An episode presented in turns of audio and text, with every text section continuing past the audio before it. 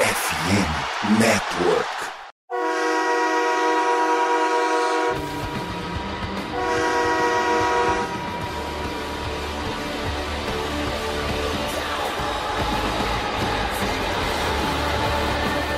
Fala, torcedor do time mais amado, mais querido, não mais sofrido dos Estados Unidos e do Brasil. Estamos falando do Dallas Cowboys. Sejam bem-vindos a mais um podcast do Blue Star Brasil. E aqui, como sempre, eu, Gabriel Platt, né, em mais um podcast, podcast de número 201. Semana passada, eu e Vinícius, a gente falou aqui do podcast 200, né, marca, uma marca simbólica aqui pra gente. E nada melhor de fazer um podcast comentando de uma vitória, né, que foi no caso do Lions, e também comentando do, do, jogo a seguir, que a gente esperava que fosse uma vitória, e veio, né, Vinícius? Graças a Deus, mais uma vitória, embalamos e podemos descansar merecidamente nessa bye week, né, tudo bem? Tudo bem, Plat, ouvintes, a, primeiramente a voz minha não tá muito boa, praga de assinante, só porque eu fiz a gente gravar o podcast de semana passada e a gente não falou de alguns assuntos que ocorreram no meio da semana, que, cara, é só acontecer alguma coisa que a gente precisa gravar o podcast antes, que acontece milhões de assuntos no meio da semana, né, Prat? Mas, além disso, muito bom a gente já começar esse podcast 201 com vitória, ir para uma bye week super tranquila e vamos junto aí até chegar ao podcast 300. Vinícius veio pro Rio de Janeiro, quis ir pra praia num dia frio, não tomou mate gelado ou tomou? Tomei, pô. Ah, comeu biscoito Globo? Aí, não. Não? Pô, aí ah, tá explicado. Tá explicado. Mas é isso, Vinícius. Quando a gente quer gravar durante a semana, semana normal assim, é bola de feno durante a semana lá no The Star, né? Não acontece nada, simplesmente tudo parado. Aí quando a gente grava um pouquinho antes, é Zeke machucado, é troca, é jogador cortado, bomba caindo, helicóptero atirando para todo lado, é a confusão toda, né? Inacreditável. Mas a gente não pode começar o podcast sem antes comentário a volta dos que não foram, né? Nosso grandioso, o melhor participante do podcast, né? Está de volta. Diego, apresenta aí, se apresenta pro pessoal que, que talvez não te conheça. Eu acho difícil, né? Mas. Fala, Plat, fala, Vinícius, fala, ouvintes. Cara, saudade total, né? Perrengue da vida aí, daqui e dali, mas tudo bem. Tava com muita saudade de conversar com vocês. Quando eu recebi a mensagem hoje, Plat, me convidando aí, eu tô. Ah, fiquei super feliz. Ainda disse aqui pra minha esposa, ó, vou arrumar a cama das crianças rápido ali, porque hoje, hoje eu vou gastar a voz aí. Muito, muito feliz em rever vocês aí, ainda aqui virtualmente, né? Mas boa noite a todos e Gol Cowboys. Né? Curtiu o feriado, meio da semana? Sempre é bom, né? Eu acho que se botasse mais, mais feriados de meio de semana, tudo beleza, tudo ótimo. Até acordei bem cedo hoje, por incrível que pareça, pra feriado. E tava só esperando essa mensagem tua aí, Plax. Tava só, só no bico aí do celular. Ah, que bom. Antes de começar o podcast, não poderia deixar de agradecer a todos os apoiadores aqui que contribuem pra gente continuar não só o podcast, redes sociais, a gente continuar falando sobre o Dallas Cowboys no Brasil. A gente que é o maior, sempre foi o maior fonte fonte de informação em português, né? Análise tudo em português sobre o Dallas Cowboys. Então, queria agradecer nominalmente também todos os nossos, nossos apoiadores, né? Em ordem alfabética aqui. Tur Carvalho, Christian Henrique, Cristóvão Barbosa, Diego, nosso Diego agora que está aqui, Janes Cavalcante, Fábio de Deus, Fábio Marques, Felipe Oliveira, Flávio Prado, Gabriel Riguez, Guilherme Nudescher, Gustavo Sung, Gustavo Azevedo, Joel Fazolin, João Rodrigues, Luan Araújo, Lucas Dantas, Lucas Sartori, Marcos Rezende, Matheus Donegar, Paulo Mário Ripper, Pedro Sampaio, Nameira, Rodolfo Luizão, Suzana Dias, Sandro Tavares, Estênio Ferreira, Thiago Pinto e Vitor Coelho. Meu muito obrigado, sincero. Vamos falar do jogo. Dallas Cowboys 49, Chicago Bears 29. Vinícius, a gente falou que era um jogo que era obrigação ganhar, né? Mas foi um jogo que eu sinceramente achei que a gente teve mais dificuldade do que a gente deveria ter tido, né? Você acha que foi assim também ou você acha que Cowboys soube sofrer nesse jogo e controlar ele de uma forma normal pro time? soube sofrer, né? Tomou os pontos, mas na minha concepção a gente estava com as rédeas do jogo sob controle. Eu entendo o medo que teve, né? Teve um momento, um momento muito grande do Chicago Bears bem naquele finalzinho de segundo quarto e eles iam receber a bola também, né? Começo do terceiro quarto. Isso seria assim muito perigoso se acontecesse um touchdown vindo no terceiro quarto, mas assim, antes de acabar o intervalo, ou quando estivesse durando o intervalo, ficar com esse medo, nossa, o, o, o, Chicago Bears vai colar no nosso placar, e ainda iria ficar dependendo de um se acontecer quando voltasse o jogo, e que nem aconteceu. O Dallas começou muito bem, o primeiro quarto foi muito bem, o segundo quarto também começou a dar uma esticada no placar muito rapidamente, e aí tomou uns pontos, e acho que foi muito aquela coisa, pô, estamos ganhando, estamos tranquilo. A defesa deu um pouco mais de. Não sei se pode ter um pouco, um pezinho um pouco no, no, no freio. Além de que também a gente apanha muito de corridas e de QBs móveis, né? A gente até vai comentar um pouco mais sobre isso. Então, a gente já também ia apanhar durante. Em algum momento do jogo a gente ia apanhar ia sofrer um TD do, do, do Field e coisas do tipo. Mas, ao meu ver, não. Não fiquei me de forma alguma com medo. Estranhei um pouco esses 29 pontos perto do que a gente estava sofrendo nos outros jogos, mas adorei ver um time marcando 49 pontos e até o momento é o time que mais marcou pontos na NFL, né? Num jogo só é o Dallas Cowboys. Cara, se eu falar que eu não senti medo, vou estar tá mentindo. Vou falar mais um pouco do apagão aqui um pouco mais tarde, né? Mas chegou um momento que a gente ficou 28 a 3 no placar, né? Um momento ali meio esquisito, mas o Cowboys rapidamente recuperou. Diego, quatro primeiras campanhas do Cowboys no primeiro tempo terminaram em touchdown. É, isso não acontecia desde 2014, onde o Cowboys venceu o Indianapolis Colts por 42 a sei lá quanto, a 6, a 7, vamos pra cá, ridiculamente alto. O ataque acabou sendo fulminante, né? O, o ataque do Cowboys, quando precisou, ele não teve tanta dificuldade assim nesse, nesse jogo, né? Tanto no jogo terrestre, né, que o Tony Pollard foi muito bem, quanto no jogo aéreo, que o, deck, apesar de ter lançado só 250 jardas, não foi como se ele não tivesse sido capaz de lançar por 400 jardas, mas foi porque ele não precisou precisou, né? Levando em consideração também os últimos jogos onde o Cowboys teve problema ali é, no ataque, tava meio esquisito, não tava rendendo muito bem, é, principalmente o deck contra o Lions. Diego, o que você acha que mudou do jogo do Lions para esse, para o ataque ter meio que virado a chavinha e conseguido anotar 49, 42, né? Porque teve um touchdown na defesa, mas ter ido tão bem nessa partida. Olha, Plat, eu acho que uma combinação de fatores, em especial três fatores. Em primeiro lugar, tenho que dizer que o deck é uma semana mais saudável do que estava na semana passada. O, o peso da camisa dele, né, dele desse jogador em campo, a gente viu ele contra o Lions muito preso, né, com dificuldade tanto no passe quanto para assim para se movimentar em campo, principalmente se movimentar em campo, acho, mas não tinha confiança. Eu acho que uma semana depois é outro jogador e a tendência é a tendência de crescimento. Além disso, olha, o jogo corrido deu uma, um auxílio gigantesco pro deck e se a gente for ver, assim, a, gente teve 200 jardas corridas, tá? Mas 54 é, delas já no, no fim do jogo com aquele touchdown do, do, do Pollard. Então eu acho que é muito do deck, mais do deck do que a, a questão do, do, jogo corrido, embora tenha sido muito bom e tenha sido quase, vamos dizer assim, monotemático. Eu sei que não é monotemática a melhor expressão, mas um jogador que, que teve muitas jardas corridas. Mas o deck, por exemplo, conseguiu uma, umas jardinhas também correndo, né? Acho que 34 jardas em cinco carregadas distintas. Então uma delas bem, bem bacana, né? Quando ele tem aquele sneak. Eu acho assim, o deck, o jogo corrido, e um pouquinho do adversário, né? Eu acho que o adversário não jogou nada na defesa, era um time que ninguém esperava que pudesse ter tanta fragilidade no jogo aéreo. Me parece, talvez, assim, que eles se prepararam muito para defender o jogo corrido, um jogo de screen, assim, um jogo de passe curto de Dallas, esperando que deck não tivesse tão bem e que fosse apostar mais nisso. Esse dinheirinho jogado ali foi pela culatra, porque Dallas esticou bastante o campo e, olha, uma secundária que não é tão ruim assim foi mal, eu acho que foi muito mal. Então, na minha opinião, são esses três aspectos principais e, e ah, dá para incluir mais um, acho também. Poucas faltas da linha ofensiva. Isso aí, a linha ofensiva, creio que foi muito bem, protegeu muito bem o quarterback e não fez a gente retroceder tanto como. como eu sei que nos jogos nem tanto, mas assim, é, não fez o time retroceder em jogadas cruciais que em outros jogos, no, no, principalmente no início da temporada, na temporada passada, acabaram custando não só as jardas de ataque, como também a paciência de todos nós e fundamentalmente o jogo, o número de pontos né, o suficiente para vitória. É, Diego, se você pegar aqui o, as faltas que o Cowboys teve no jogo, né, no primeiro tempo, que foi quando justamente o, o ataque do Cowboys teve o melhor desempenho, o Cowboys só teve uma falta do ataque, 12 homens em campo e no comecinho do primeiro quarto, né? Mas tirando isso, a gente teve outras faltas no, no, primeiro tempo, mas todas na defesa, né?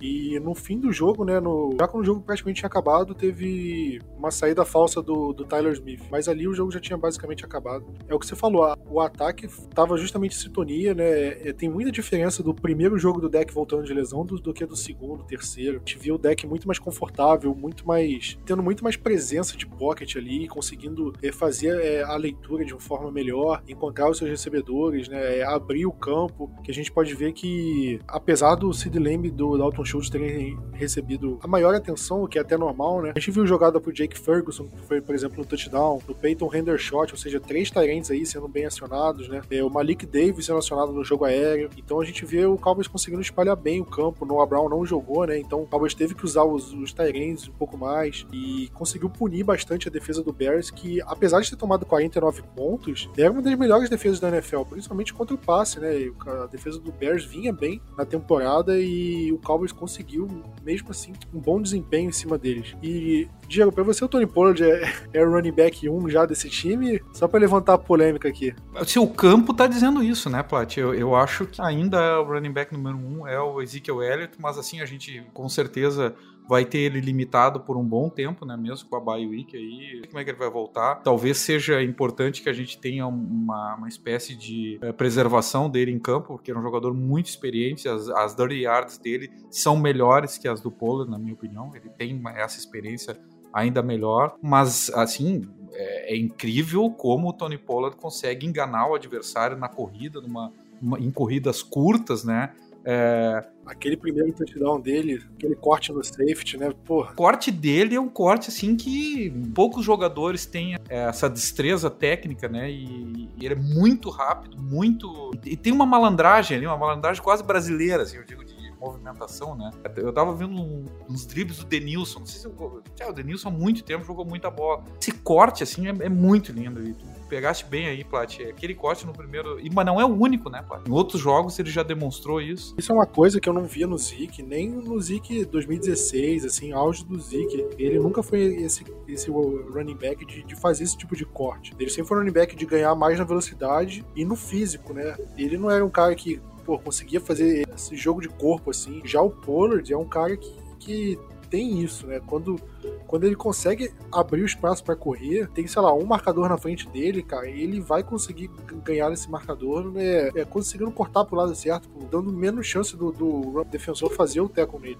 Então é uma característica do Pollard, eu acho que complementa muito bem com o Zeke. Acho que é por isso que a dupla tá funcionando muito bem, porque o Zeke tem uma característica hoje, um running back muito mais de força, né? A gente vê os touchdowns que ele teve ali, principalmente em jogadas de uma, duas jardas, de jogador de, de linha defensiva ali, front seven, dando teco nele, ele consegue ficar em pé, quebra dois, três tecos e se estica para anotar o touchdown, né? E, o Pollard não é esse tipo de running back, né? Eu acho que são características diferentes que se complementam e fazem dar certo. Zeke bem é, é esse tipo de running back hoje. Eu acho que a gente tem que esquecer o Zeke de 2016, 17, assim, acho que esse Zeke não existe mais. E colocar eles em, situações ideais. Ah, eu acho que é, running back 1 e 2 é mais formalidade do que qualquer outra coisa. Eu acho que tem que colocar em campo quem vai estar melhor para determinada situação. Zeke é melhor protegendo o, quarterback em situação de blitz, por exemplo. O Tony Pollard não é tão bom bloqueando. A gente não deve ficar alimentando uma rixa entre os dois, né? Porque não é como se a gente tivesse que escolher só um hoje. A gente tem os dois, então por que a gente não pode usar os dois da melhor maneira, né? Se a gente levar em consideração esta semana, tá? Eu não sei o que vai acontecer na semana 16, 17, se a gente vai poder dizer a mesma coisa ou no final da temporada. Mas ao final da temporada anterior, a gente fez crítica violenta contra o treinador de linha ofensiva e também uh, o treinador de running backs. Esse ano a coisa melhorou bastante né, nesses dois pontos. Né? O treinador de linha ofensiva é meio repetitivo, né, Viz? Porque a gente cansou de criticar ele aqui nas primeiras semanas. Toda semana agora vem falar, cara, eu já critiquei o Joe Philby, mas é, é, é, fato a gente falar que a linha ofensiva tem melhorado, tem jogado bem, tem estado mais disciplinada. A minha reclamação é: em jogo maior, contra o adversário mais difícil, a linha ofensiva não costuma segurar o rojão e costuma cometer muita falta. Então, esse é meu sinal de alerta com eles. Mas, no geral, o saldo, assim, principalmente contra adversários mais frágeis, de fato é positivo. Primeira semana a gente, sof... a gente fez muita falta, né, de linha ofensiva. Começou o ano do mesmo jeito que a gente terminou, falando muito mal do, do filme.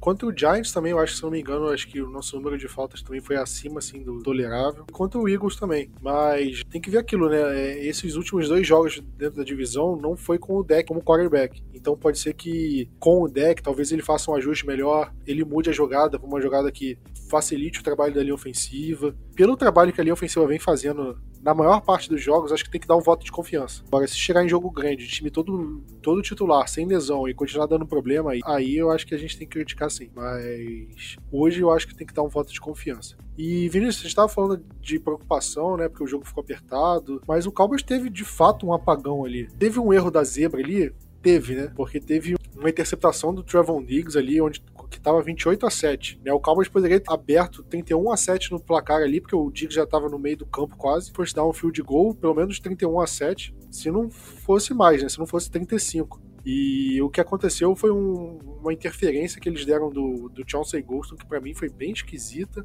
Foi 28 a 14. E aí o, o deck forçou um passe, porque tinham 40 segundos no relógio, então dava para pegar, tentar anotar três pontos ali, só que acabou forçando um passe desnecessário, interceptado. E o Bears foi pro intervalo com 28 a 17, né? Um placar meio traiçoeiro. E eles tinham recebido uma posse de bola, como você falou no começo, no, no segundo tempo. Acabaram indo pro punch, né? Mas na, na campanha a seguir, né? Porque o Cowboys sofreu um three and out. Eles anotaram um touchdown, né? Com o Khalil Herbert. Era 28 a 3 no placar, né? Era um placar que, cara, tava 28 a 7, foi para 28 a 23. E a gente tinha um, um quarto e meio para jogar. Considerando o nível de a qualidade do Chicago Bears, que do ataque do Bears principalmente, né, que não é um, um dos ataques mais fortes da liga, ao contrário, né? Eu acho que tá na segunda metade ali dos ataques, com muitos problemas de wide receiver, até linha ofensiva. E eles conseguiram uma sequência ali de, de pontuações que arriscou nossa vitória. Para você, o que, que, explica esse apagão? Né? Você acha que tem algum motivo para o Cowboys ter cedido tanto ponto em tão pouco tempo? Vai lembrar que a gente teve um apagão meio parecido no jogo contra o Eagles, né? Aí foi mais do ataque, né? Que é, não convertemos quarta descida, interceptação do Cooper Rush. De fato, também foi um outro apagão assim que a gente tomou, que a gente conseguiu tomar muitos pontos em muito pouco tempo, né? Tanto é, da mesma forma nesse jogo contra o Bears. Só para criar uma última sementinha do mal, não é que eu sou contra o Pollard, tá? Antes que alguém faça isso, mas sendo um pouco contraponto e assim, Pode não ter nenhuma, nenhuma relação entre isso. Mas eu vi, eu acho que hoje mesmo, os anos do Pollard no college são tipo uma média de 30 carregadas por ano, pouco mais de média de recepção. Só. Pode ser porque ele era segundo ou terceiro running back no college também? Pode ser. Por isso que eu digo, pode não ter nenhuma relação entre ele virar reserva no Cowboys, né? E, tipo, e nos anos anteriores ter uma quantidade muito baixa de, de snaps com, com o Zeke, mas é, era igual tava no tweet. Será que tem alguma coisa aí que os caras no college já sabiam do Pollard e a gente aqui fica de fora não tá sabendo? Não sei, mas a, a, a minha parte aqui é jogar essa sementinha e plantar em alguém por aí. Cara, eu não entendi. Não, tipo assim, dele já, desde o college, ele já era reserva. Tipo, ele já não tinha uma quantidade alta de snaps, de, de, de jogo, de tempo de jogo, entendeu? Tipo assim, a gente, eu entendo o povo falar assim, ah, que tem que colocar o Pollard como titular ou que ele precisa ter a maioria dos snaps durante o jogo, visto que ele consegue fazer mais dribles, consegue de uma forma mais leve correr. Eu adoro isso no Pollard e é totalmente o contraponto do Zeke. Mas será que eles já, desde o college, ser um running back só utilizado como running back reserva, traz uma grande explicação dele continuar sendo apenas um running back reserva na NFL? Eu acho que é o tamanho do corpo dele, né, Vinícius? Também um pouco é isso, né? Ele não é, não é daquele da porrada, né? E, e, até se a gente for ver, ele, as corridas dele, as melhores corridas são no fim do jogo, né? Eu acho que já com, com, com ele, com o estilo dele, que é um pouco mais tipo Joseph Randall, pode ser, Plot? Desenterrou essa, hein, mas pode ser. Pô, mas não é no estilo, né? É, e... Só que sem, sem roubar cueca, né? Aham, uhum, sim, o cara sem problemas policiais, vamos dizer assim. Né, mas, mas vamos voltar à pergunta, à, à pergunta né, original do Plat. Isso já era um problema nosso há, alguns anos, né, Plat? Não sei se era isso. Que a gente sempre tinha um começo de jogo que a gente demorava a engrenar o segundo quarto. Muitas vezes a gente ia muito mal no segundo quarto no passado e alguns jogos a gente conseguia recuperar, vencer o jogo. E algumas vezes quando você via que a gente tinha derrotas, a gente tá, entrava o segundo tempo do jogo atrás no placar, e muitas vezes a gente não conseguia fazer nada no segundo quarto. E foi muito o que aconteceu hoje, é, semana passada, perdão, né, domingo, mas vindo da nossa defesa. A gente não conseguiu, a gente não conseguiu ter resposta pro jogo corrido do Bears, tanto que os caras tiveram quase né? Só o Herbert quase 100 jardas no jogo inteiro. Mas já era um problema imaginável nosso de jogo corrido e de quarterback móvel. E eu acho que é isso que traz o apagão, assim. A gente teve a não interceptação, trouxe um momento todo vindo pro Bears. E eles atacaram onde a gente mais tinha essa deficiência, que é o jogo corrido. Eu acho que isso que trouxe esses pontos pro Dallas e a gente não conseguiu de início rapidamente conseguisse de alguma forma segurar e deixou vocês aí um pouco mais assustados, pensando assim, se eles marcarem um TD rapidamente no, no terceiro quarto, a gente pode ficar em, né, em maus lençóis, mas ainda bem que não, né, não ficamos. O que eu senti nesse, jogo é que o Cowboys sofreu muito com corridas no geral. Se a gente pega o trabalho dos cornerbacks em, em passe, né, o, o Justin Fields não teve um desempenho tão impressionante assim em passe. Ele tentou vários passes longos ali, testou o Anthony Brown várias vezes, né? E o Anthony Brown conseguiu se dar bem em todas elas.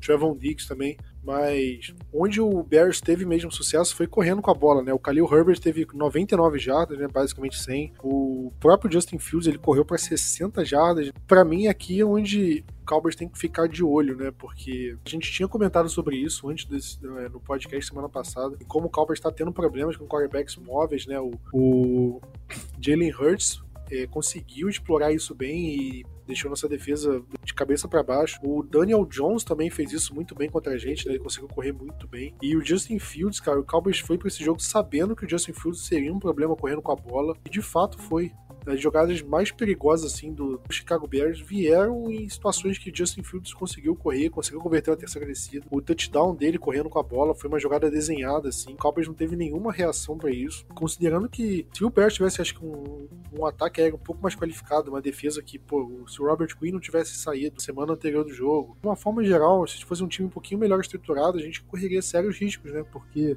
eh, eu acho que o Justin Fields tem o que o Cowboys mais tem problemas, né? Que é quarterback móvel. Diego, você concorda que o Cowboys tem de fato a fraqueza contra o quarterback móvel?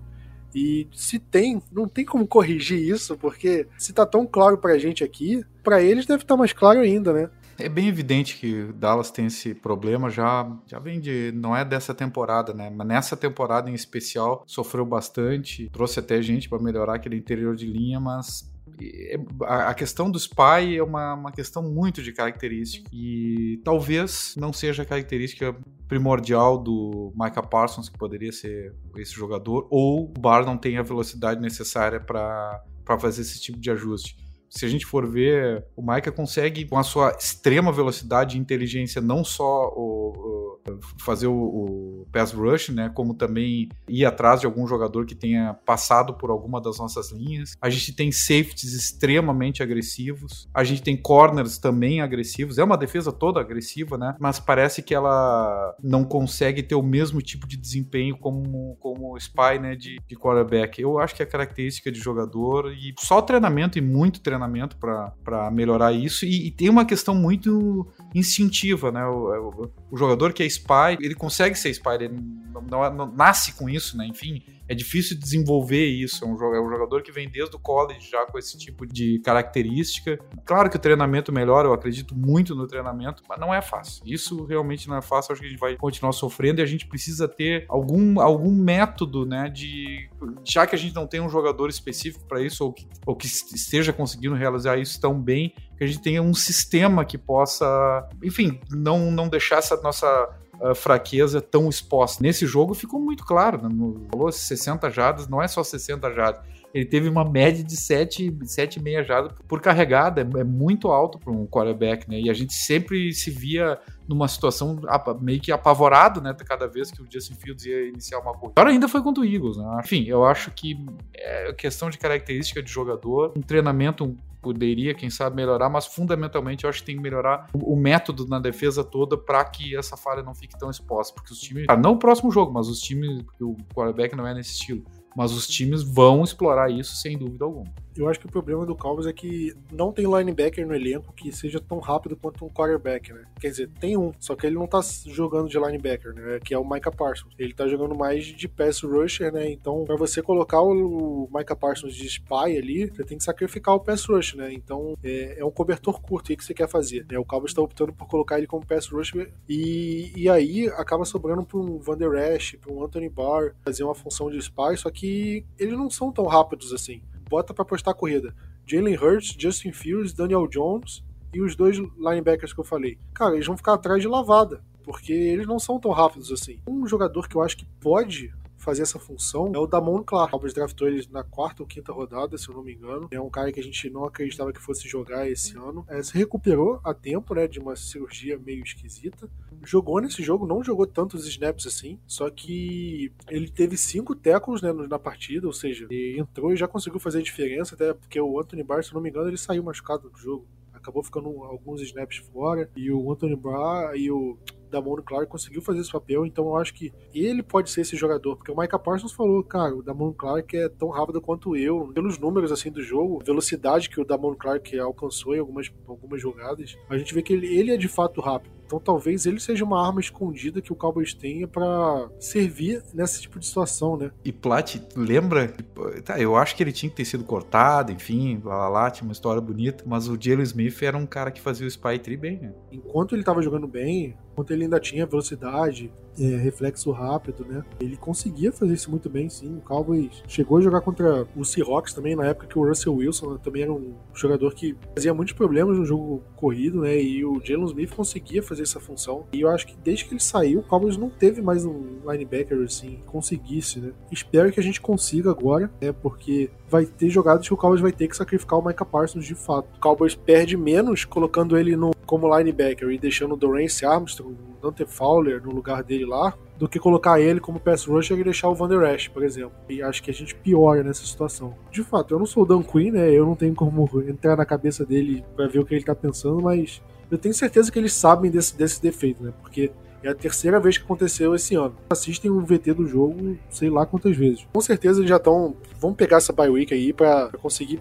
pensar no, em como reverter a situação, né? A gente vai falar sobre o nosso restante de temporada, mas a gente vai enfrentar alguns quarterbacks móveis aqui para frente. Na divisão, por exemplo, a gente tem Daniel Jones e o Jalen Hurts de novo. Fora da divisão, a gente já tem o Tannehill, que não parece, mas é um quarterback que consegue correr com a bola. O Colts, se o Ellinger jogar, é um quarterback que consegue correr com a bola também. São situações ali esquisitas que o Cowboys precisa saber lidar. Espero que essa bye week sirva para isso. Mas, Vinícius, vamos fechando o jogo aqui do, do Cowboys e Bears. Fala o destaque e decepção da partida para você. Ah, destaque. Cara, eu vou colocar o deck. Ele só errou, sei, teve interceptação, beleza, mas foi 21 de 27 nos passes. Foi passes muito precisos. Aquele passe pro, pro Lembe do TD, então, cara, eu achei muito preciso o passe dele correu. Cara, foi uma baita surpresa para mim. Aquele sneak gigantesco que se transformou numa, numa corrida depois, que era pra ser só um sneak. Além do TD, parece que tá voltando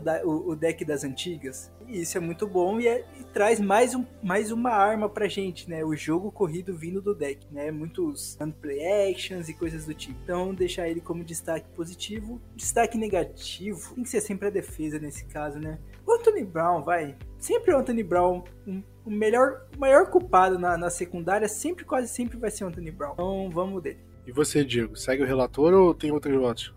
Ah, eu vou, eu vou botar o Tony Pollard de destaque positivo. Daqui a um pouco vai que o, o Plat inventa aí um outro nome, né? E nenhum de nós três fala no Tony Pollard. É sacanagem, cara. O que jogou, absurdo que ele jogou, jogou muito bem, segurou o Rojão praticamente sozinho, né, de, nas carregadas, acho que foi, foi muito bem, eu vou colocar ele, mas concordo também com o Vinícius que o deck foi, não só foi muito bem, embora aquela interceptação foi meio medonha, né, foi culpa dele naquela aí, não tem culpa de mais ninguém. Mas enfim, ah, o Anthony Brown, eu, como destaque negativo, eu não tenho o que dizer, Anthony Brown, não vou botar o Anthony Brown porque já foi dito, assim, eu, eu, o que eu não curti foi essa... O time relaxou muito, muito cedo no jogo. E isso foi uma, uma falha coletiva. E fundamentalmente eu acho que da, da defesa. Eu acho que a defesa relaxou muito cedo no jogo. Ia ter custado a partida, depois acendeu. Essas partidas que o time relaxa no meio, qualquer esporte, é muito difícil depois do essa forma, esse sim, sim, vigor né, físico. E eu acho que isso aí foi um. Acho que a defesa como um todo ali acabou, enfim, esmorecendo muito cedo, ficando muito soft, né? E aí isso aí foi, foi meio complicado. Olha, eu poderia falar do Micah Parsons como destaque positivo, até porque cara, a jogada do touchdown dele, eu não vou nem falar do retorno para touchdown, porque ele teve mérito sim, óbvio, mas foi uma cagada enorme do, do Justin Fields em não, não encostar nele na hora que ele estava caído, né? Mas mais do que isso, na, no momento que o Justin Fields faz o passe, antes do running back correr, sofreu o fumble, o Micah Parsons ele estava sofrendo falta da linha ofensiva atrás do Justin Fields. Ele tem a noção, ele consegue se recuperar para fazer o teco umas 20 jardas depois de onde ele estava, recuperar a bola, né?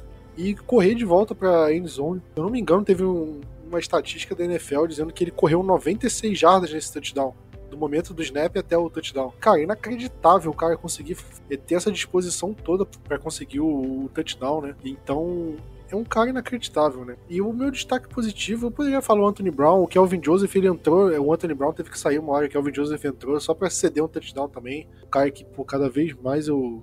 eu eu perco a esperança. Mas, cara, eu vou falar da, do árbitro, da arbitragem, cara, porque não decidiu o jogo, não decidiu. Teve aquela falta do Chelsea Ghost, que para mim foi polêmica no mínimo, mas a quantidade de segurada que a linha ofensiva do Bears teve da nossa linha defensiva, Micah Parsons parecia que tomava uma gravata por snap ali de, de pass rush. Cara, eles tiveram só dois holdings marcados, isso no fim do terceiro quarto, que as jogadas ali que mais mais geraram reclamação foram no primeiro tempo, né? No primeiro tempo o Bears não foi é, não teve nenhuma marcação de, de hold, então me incomodou bastante isso. Né? E não é de hoje que a gente fala que a nossa linha defensiva vem, é, vem sendo agarrada quase todo jogo, jogo sim, jogo não, e os juízes têm dificuldade em marcar essas faltas e isso acaba prejudicando o time. Algumas delas foram nesse momento de reação aí, de pânico que o Cowboys teve, que poderia não ter tido se uma, pelo menos uma dessas faltas tivesse sido marcadas. Eu vou falar isso, não é desculpa de perdedor, até porque o Cowboys venceu esse jogo. O Cowboys tivesse perdido, eu acho que não teria sido por culpa dessas faltas, mas não marcar esse tipo de falta incomoda. Incomoda porque muda o cenário de uma partida, né?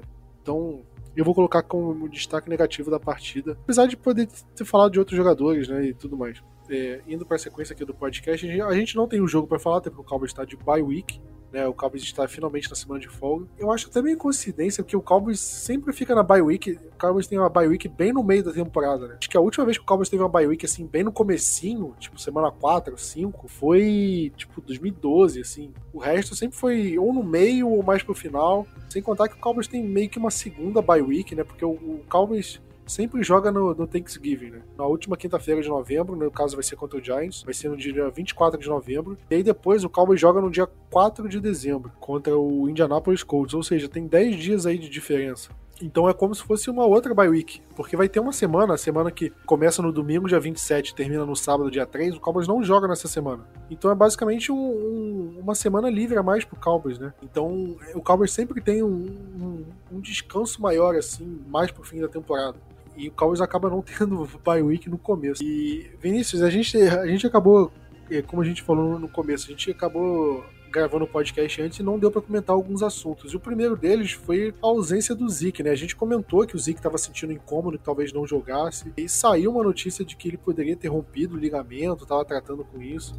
Mas saiu também outra notícia que ele pode ter tido uma hiperextensão no joelho e, cara, por incrível que pareça, eu já tive essa lesão jogando bola. Teve uma hora que eu tava correndo e na hora que eu coloquei um dos pés no chão, o outro tava fora, mas quando eu coloquei um deles, o meu joelho deu um tranco para trás e eu já tenho o joelho hiperestendido normalmente. Isso de nascença mesmo. E, cara, eu senti uma dor, tipo, como se tivesse rompido o ligamento. Eu nunca rompi para saber, mas eu comecei a mancar bastante no momento lá. Eu tava quente porque eu tava jogando bola, né? Corpo quente. Mas fui no médico, o exoterapeuta, eles falaram: olha, foi só ir pra extensão umas duas semanas assim, tá tranquilo, duas, três semanas. Só que aquilo, eu não tenho tratamento que o Ezekiel Elliott vai ter no Dallas Cowboys, né? O Zeke vai ter médico 24 horas por dia à disposição dele, fisioterapeuta, fazer treino regenerativo três vezes no dia. Talvez ele perca o próximo jogo contra o Green Bay Packers, talvez. Pode ser que ele volte contra o na partida seguinte, né, contra o Minnesota Vikings, por exemplo. Mas dado como o Tony Pollard jogou contra o Chicago Bears, você acha que ele vai fazer falta? Porque eu tinha receio do Tony Pollard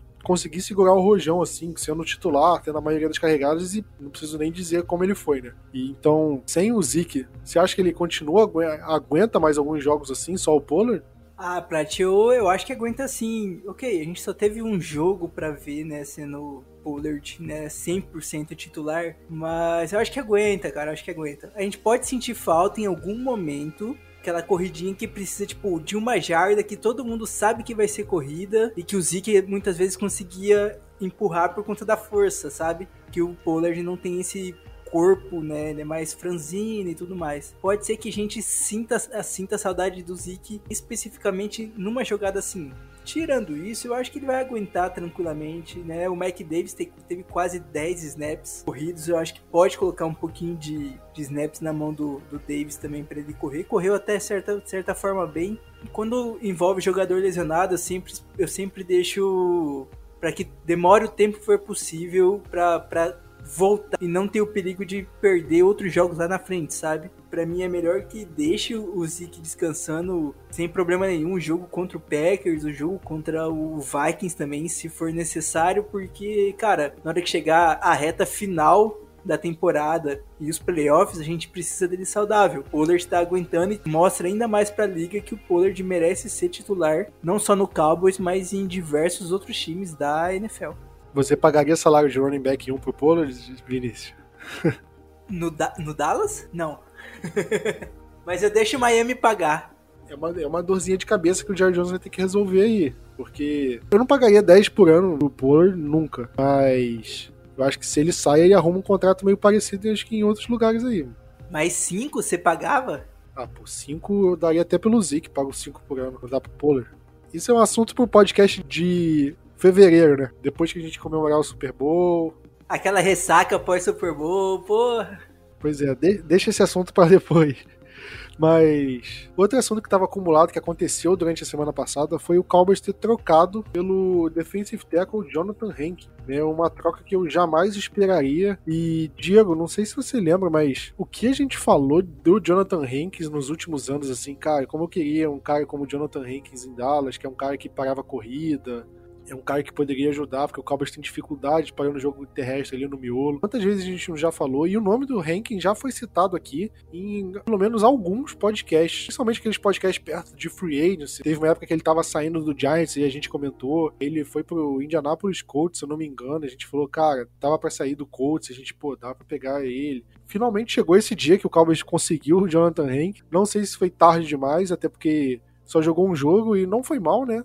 Acho que ele teve um bom desempenho. E o Cowboys deu muito pouco por ele, né? O Cowboys trocou uma escolha de sexta rodada do draft do ano que vem e recebeu de volta uma escolha de sétima rodada, só que de 2024. Ou seja, o Jonathan Hanks veio praticamente de graça, né, Diego? Porque o jogador que o Raiders vai receber na, com a escolha que a gente deu, com a escolha de sexta rodada de 2023, a chance dele ser um jogador que vá ter um impacto tão grande quanto o Jonathan Hankins pode ter no time, a chance é quase zero, né? Você gostou dessa troca? Plat, eu adorei a troca, achei excelente a troca. Querendo ou não, a gente tinha muita, teve muita dificuldade com o jogo corrido já desde, ano, ah, desde muito tempo, né? O jogo corrido era uma, era uma dor de cabeça eterna. É, no ano passado, o Dallas fez um movimento para colocar o tal do bifão ali no meio do, da linha, né? Que foi o Brent Urban que teve um problema, acho que no peitoral, salvo engano, que fez cirurgia, é, jogou muito pouco, mas que foi um jogador importante no pouco que jogou. Esse ano me parece que não veio um jogador suficiente para isso. Desde que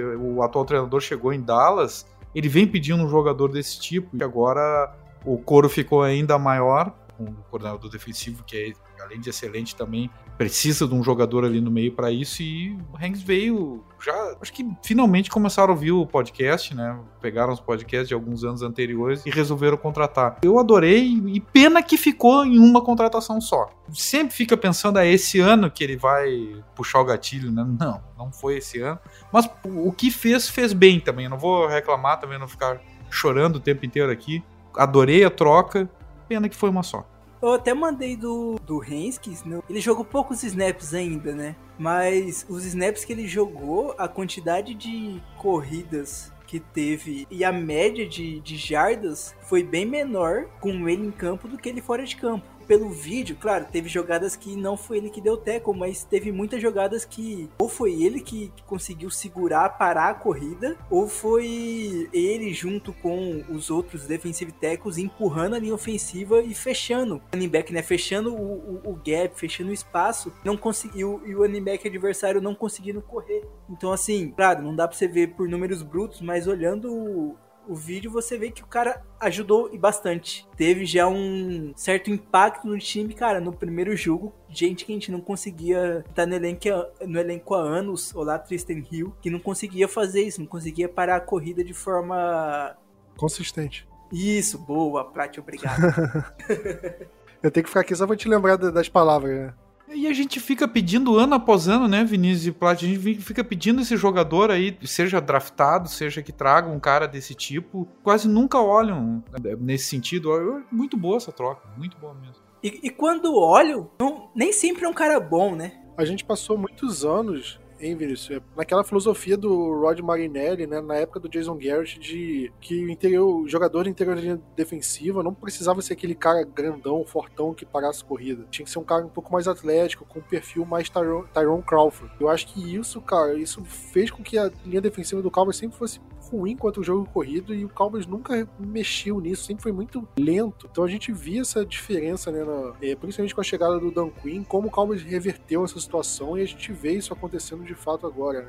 Ele tentou o Dante Paul, lembra, no primeiro ano, não deu, né, foi horrível. Depois foi o Brent Urban e agora o Hankins. Dos três, o melhor deu pra ver também que, cara, jogadores dessa qualidade você não vai conseguir. Não vai ser free agent rápido e a gente vai conseguir o free agent em, em abril. Caras que são realmente bons assim, você vai, ou você vai ter que dar um contratão, ou você tem que conseguir, pô, alguma troca, assim, alguma oportunidade de mercado. De fato, o Cowboys conseguiu essa oportunidade e tá com um bom jogador, né? Eu acho que é, é, foi uma troca boa pro Cowboys e, e pro Raiders não foi uma troca tão ruim, até porque o Raiders tá com alguns jogadores novos na posição. Então, pro Raiders acho que até faz sentido se livrar de um cara que é mais velho e dar espaço para jogadores que têm potencial de crescimento. E acabou sendo uma troca boa pros dois lados. E Vinícius, sem falar de posição, sem falar de nome de jogador, é, tem alguma posição que você queria que o Cowboys fizesse uma troca nessa, nessa, última semana, né? Agora fechou o prazo, não tem mais como, mas você queria que o Cowboys tivesse pego algum jogador de alguma posição específica?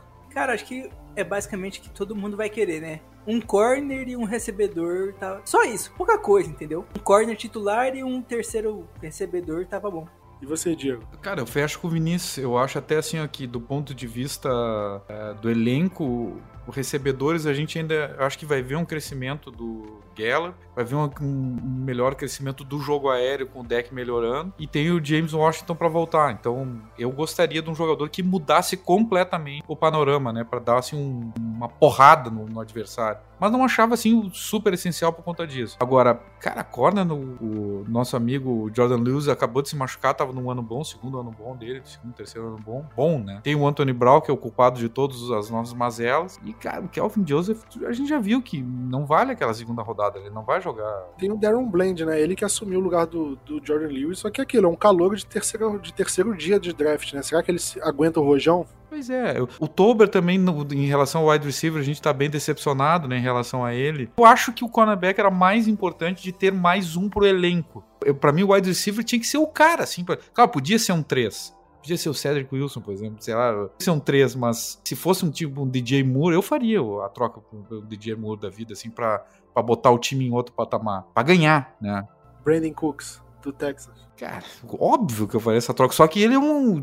Sem nenhuma ofensa, mas assim, ele não para em lugar nenhum, né? Então, sei lá, daqui a pouco. É que, é que saiu uma notícia assim que a, o prazo acabou, que o Cowboys quase trouxe o Brandon Cooks, né, wide receiver do Texans. Parece que os times estavam conversando até pouco tempo antes do prazo, só que eles não conseguiram chegar a um acordo nos termos da troca né? Faltava é, qual escolha seria, o que, que seria, que, que seria mandado pro Texas, o que, que viria. E também o fato de que o Brandon Cooks ele tem 18 milhões de dólares garantidos no contrato esse ano. E o Cowboys queria que o Houston Texans absorvesse uma parte disso para que ele pudesse vir. E o Houston Texans parece que fez jogo duro, é, não ia absorver essa parte garantida, ou se fosse, não ia absorver tanto quanto o Cowboys gostaria. Parece que foi isso que aconteceu. E a troca não aconteceu, inclusive o Cooks tweetou, né, meio puto assim, porque parece que tinham prometido a ele que ele seria trocado e ele acabou não sendo. O clima lá do Brandon Cooks com o Houston Texas não tá tão bom, mas assim, pô, seria uma baita de uma, uma aquisição, né? Eu acho que é um cara que poderia fazer muita função do que o Amari Cooper fazia aqui na, na temporada passada e que complementa os outros dois wide receivers, né, o Sidney Lamb e o Gallo. A gente tem o James Washington que tá machucado, não sei quando que ele volta, a gente ainda não sabe. Mesmo que volte em Pittsburgh, nunca foi esse wide receiver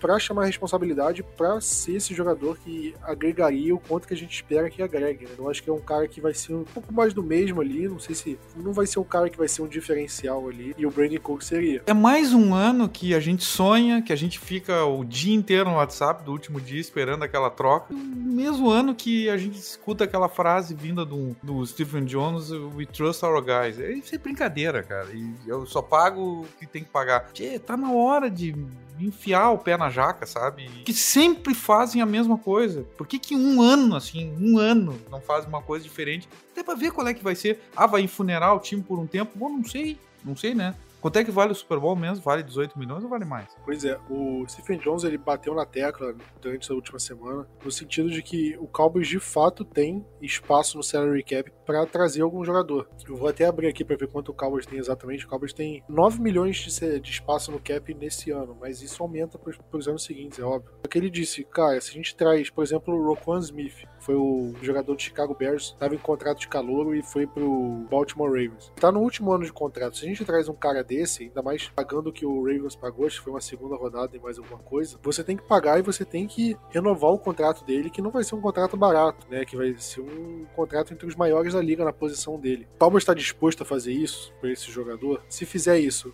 vai sobrar espaço no, na folha salarial para renovar com os jogadores que já estão aqui, porque a gente tem que pensar, olha, ano que vem é o último ano de calor do Sid Lamb e do Trevon Diggs, então daqui a pouco a gente tem que renovar com esses dois, né? principalmente com o Trevon Diggs. E a gente vai ter espaço na folha salarial para renovar com eles? Hoje, a gente tem, talvez. Se a gente trouxesse o Rocon Smith ou o Bradley Chubb, que foi pro Miami Dolphins, nem foi cogitado aqui, mas a gente teria esse espaço? Não sei. Então, esse tipo de coisa que o Cowboys tem que pensou, e eu acho que isso pesou pro Cowboys não fazer uma movimentação um pouco maior. Né? Pelo menos é o que faz sentido na minha cabeça. Essa que custa 18 milhões o salário do Ezekiel Elliott. Isso com, com certeza. Só que contrato do Zeke foi aquela cagada enorme deles ficarem reestruturando o tempo todo. Ano que vem o contrato dele vai ser 16 milhões de dólares, em 2024 vai ser um contrato de 14 milhões de dólares e em 2025 vai ser um contrato de 17 milhões de dólares. E, e cada ano um, um, um, ano a menos, né, de esperança pro cara de gastar um dinheiro num jogador, uma skill position, né, sei lá, ou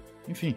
Pois é, teoricamente o Cowboys já pode cortar ele na, na, próxima temporada, antes da próxima temporada. Só que o Cowboys vai fazer, isso abre 5 milhões na folha só. É, pra você ver como o contrato foi mal reestruturado. Ele, ele foi bem estruturado, só que o Cowboys ele, ele reestruturou tanto o contrato dele que ficou muito ruim, né? É, o Cowboys empurrou com a barriga a parte garantida para o fim do contrato e a gente está vendo essa queda de produtividade do, do Zeke. Um, uma sugestão que eu falei pro Vinícius era o sentido de faz a mesma coisa que fez com o DeMarcus Lawrence, meio que pede redução salarial dele, né? Se não quiser reduzir o salário, tchau e benção ou renova com ele e dilui esse valor, aumenta mais, sei lá, dois anos do contrato dele e dilui esse valor nesses próximos dois anos, que aí diminui o valor na folha salarial esse ano, alguma coisa assim. Mas ano que vem ele não vai jogar com uma folha salarial, é, com salário pesando 16 milhões na folha. Isso eu tenho certeza que não. Assim como o Dalton Schultz não vai ficar pagando, recebendo 11 milhões na folha na temporada que vem, igual recebe esse ano. É, pra mim, essas coisas sim. É meio brabo de dizer no dia 2, não é pauta de hoje, tá, Plat Vinícius? Mas assim, ó, no ano que vem, se o time é sério, ele corta o Zeke,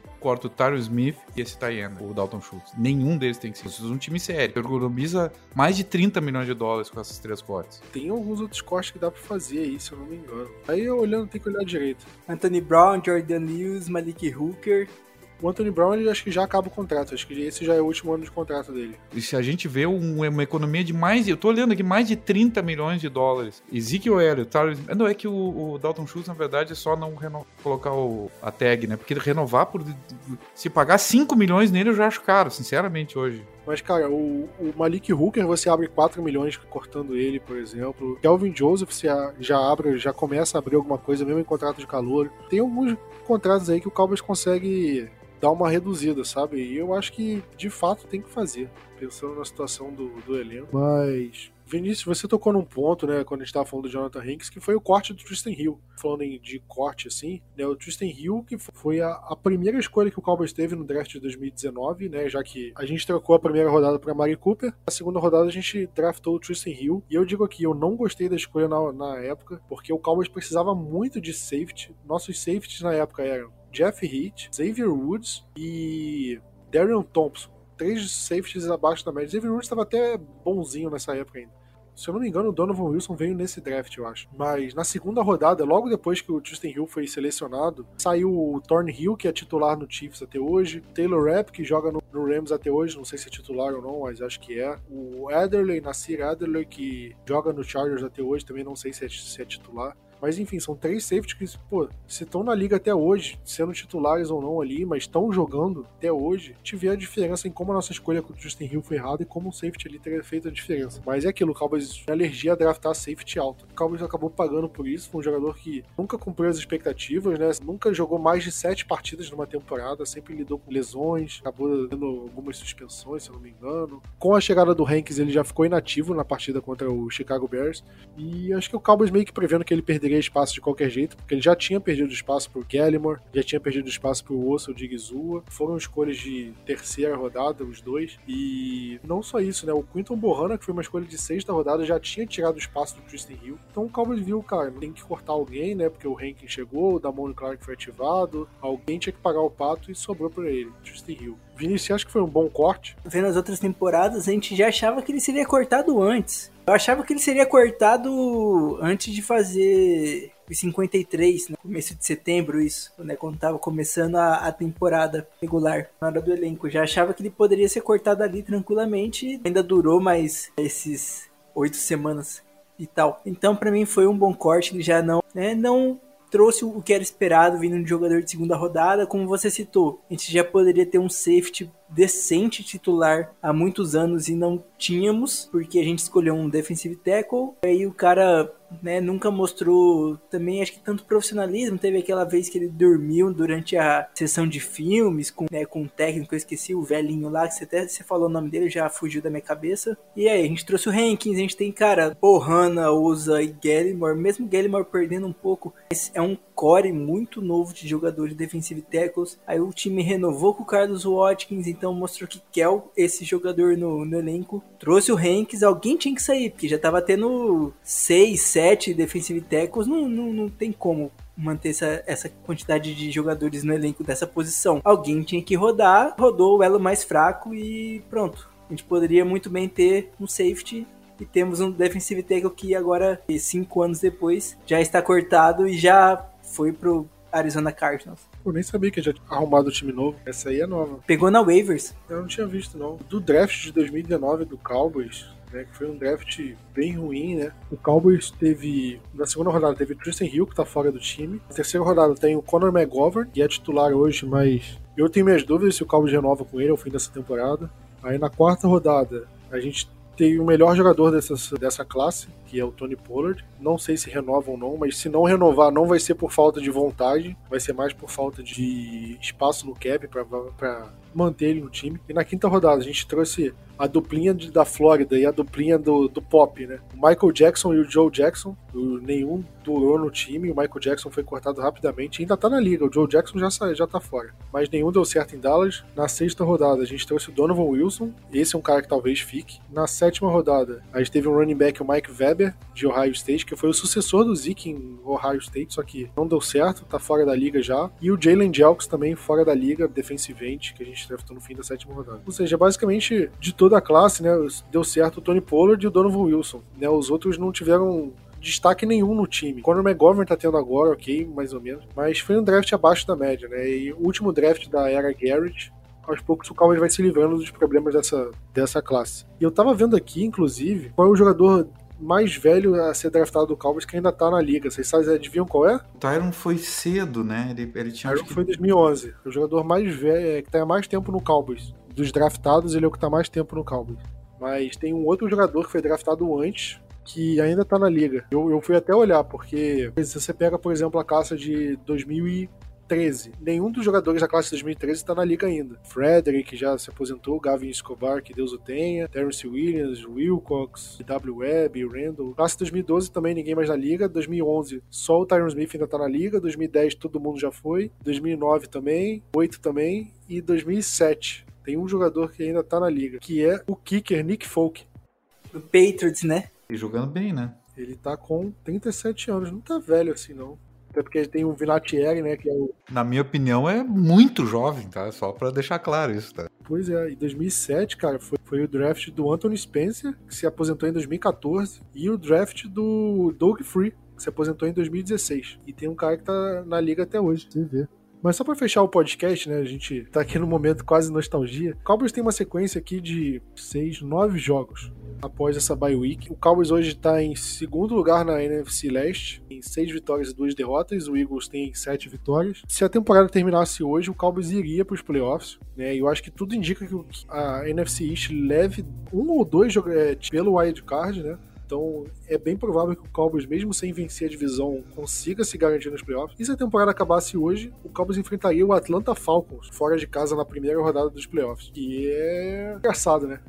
Até porque o Atlanta Falcons tem quatro vitórias na temporada, a gente tem seis. Mas a gente já teve do outro lado, né? Sendo a quarta melhor campanha, tendo um recorde pior do que o time de wildcard que a gente enfrentou. Diego, considerando a tabela, né, falar os jogos que a gente tem daqui pela frente. A gente volta da bye week enfrentando Packers fora de casa, Vikings fora de casa, aí a gente tem três jogos em casa: Giants, Colts e Texans. E aí a gente enfrenta o Jaguars fora, aí a gente enfrenta o Eagles em casa no, no, no Natal e depois fecha com dois jogos fora, contra Titans e Commanders. O que, que dá pra gente esperar dessa, dessa sequência? Tem que vencer quantos jogos aí? Qual recorde você acha que dá para chegar no fim da temporada regular?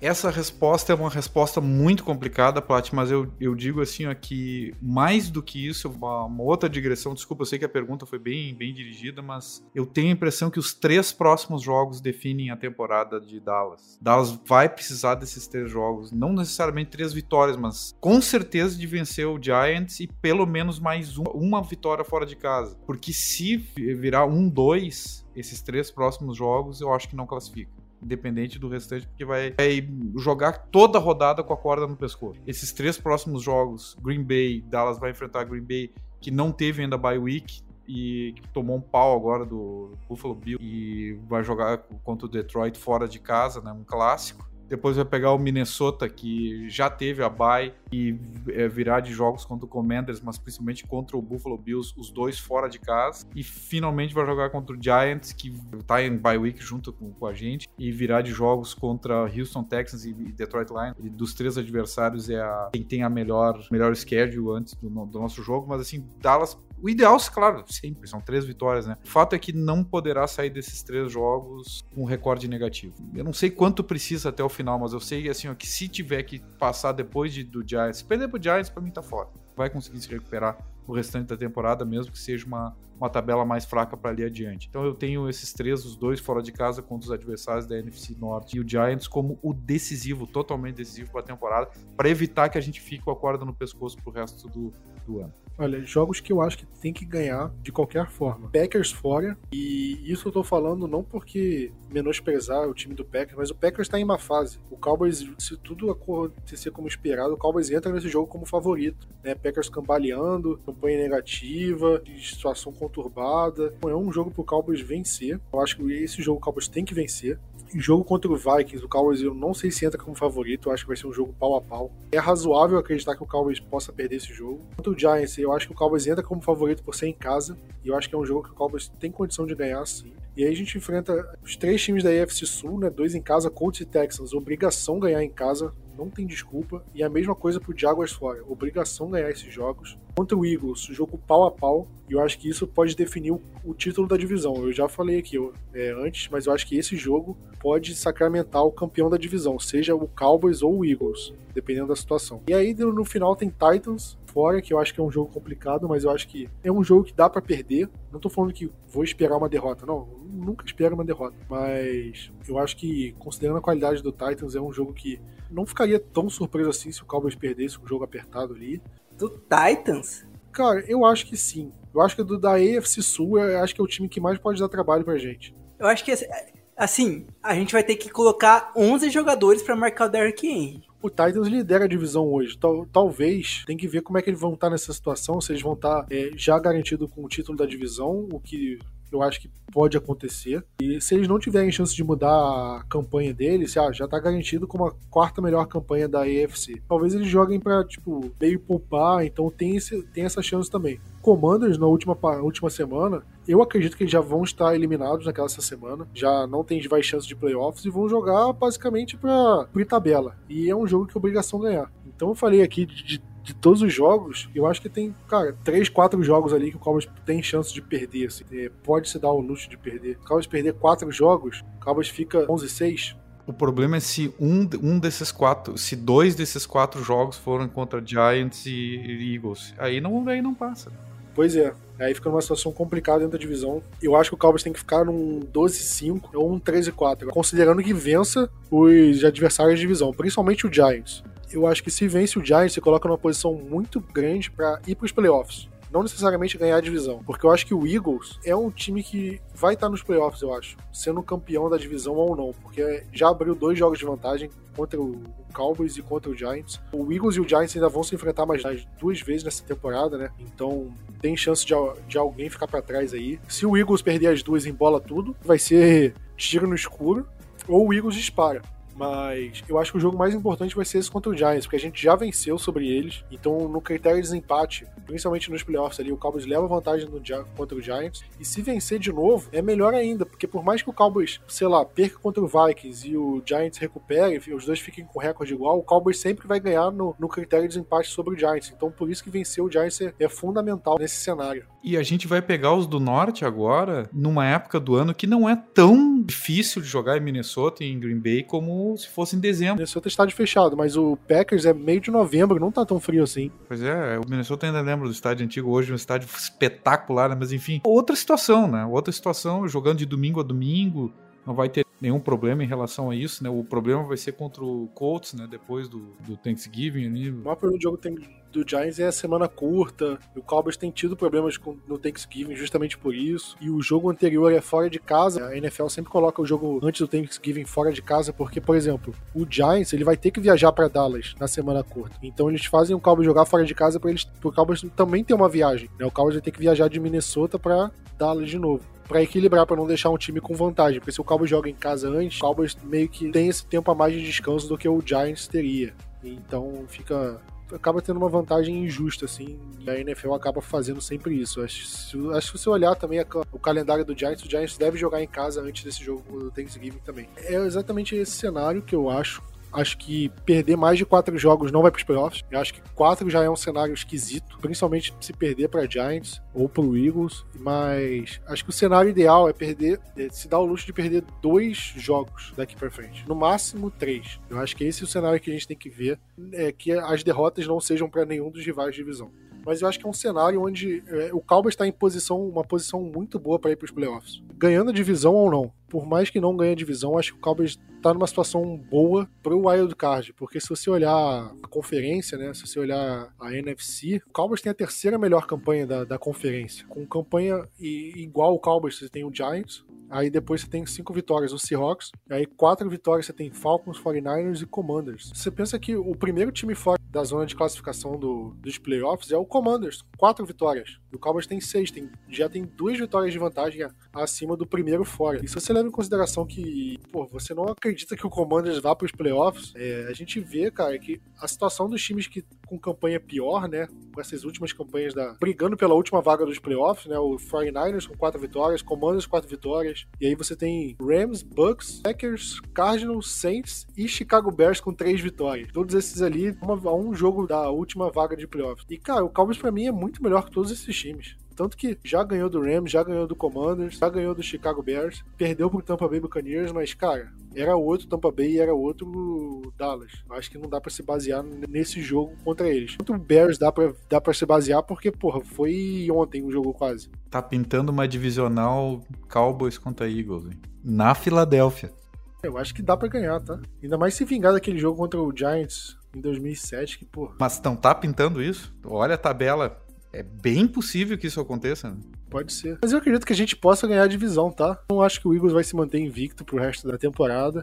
Se eles tropeçarem uma vez, por exemplo, perdeu, perdeu um, ganhou um contra o Giants. A gente fica uma vitória deles na, em Dallas de igualar o recorde e ficar ali pau a pau. Só que depende de ganhar praticamente todas as partidas, né? Tô falando que é fácil, mas eu acho que tem chance, existe uma, uma opção aí. Mas. Diego, fala um recorde aí pra você que você acha que o Cowboys vai terminar a temporada. 13 e 4. E dentro da divisão, a gente tá 2-1. A gente tem mais um jogo contra cada. Na divisão vai ser 5-1. Isso aí, ganhando os três. Vinícius, e você? Faz uma bold, não tem bold de jogo, a gente faz de temporada. 14-3. Tá bom? E dentro da divisão? 5-1 também. Eu vou dizer, a gente vai perder pro Vikings e pro Texans. O Texans vai ser um horror, assim, a derrota. Vai ser um...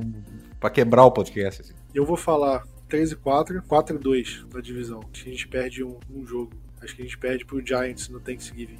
Tá só desse Thanksgiving nos últimos tempos, hein? Quer acabar com o feriado da galera nos Estados Unidos, hein? Não é como se o Cowboys não fizesse isso constantemente, né? E a outra derrota, eu vou falar é, que vai ser pro Titans. Só porque vocês reclamaram, só porque o Vinícius reclamou do Titans, eu vou falar que vai ser para eles na penúltima semana. Aí, ó, se perderem, vocês vão lembrar, vão falar, chamar eu de, de, de boca maldita.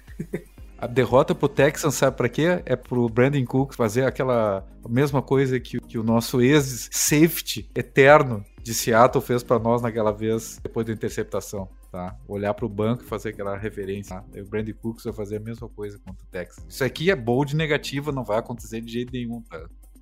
Já bate na madeira. Mas é isso, acho que fechamos um podcast aqui, podcast um pouquinho mais longo, até porque Diego aqui a gente acaba falando mais, mais gente para comentar e, e, é isso. Considerações finais, quer falar alguma coisa, Vinícius, Diego? Cara, bom tá de volta, tá? O... Muita saudade, tenho acompanhado bastante, agora vou começar a encher o saco ali no grupo. Isso aí, agradecendo de novo sua participação, seu retorno, a casa é sempre sua, sempre quando você quiser, estamos com portas abertas. É isso, valeu, tamo junto, aquele abraço e Go Cowboys!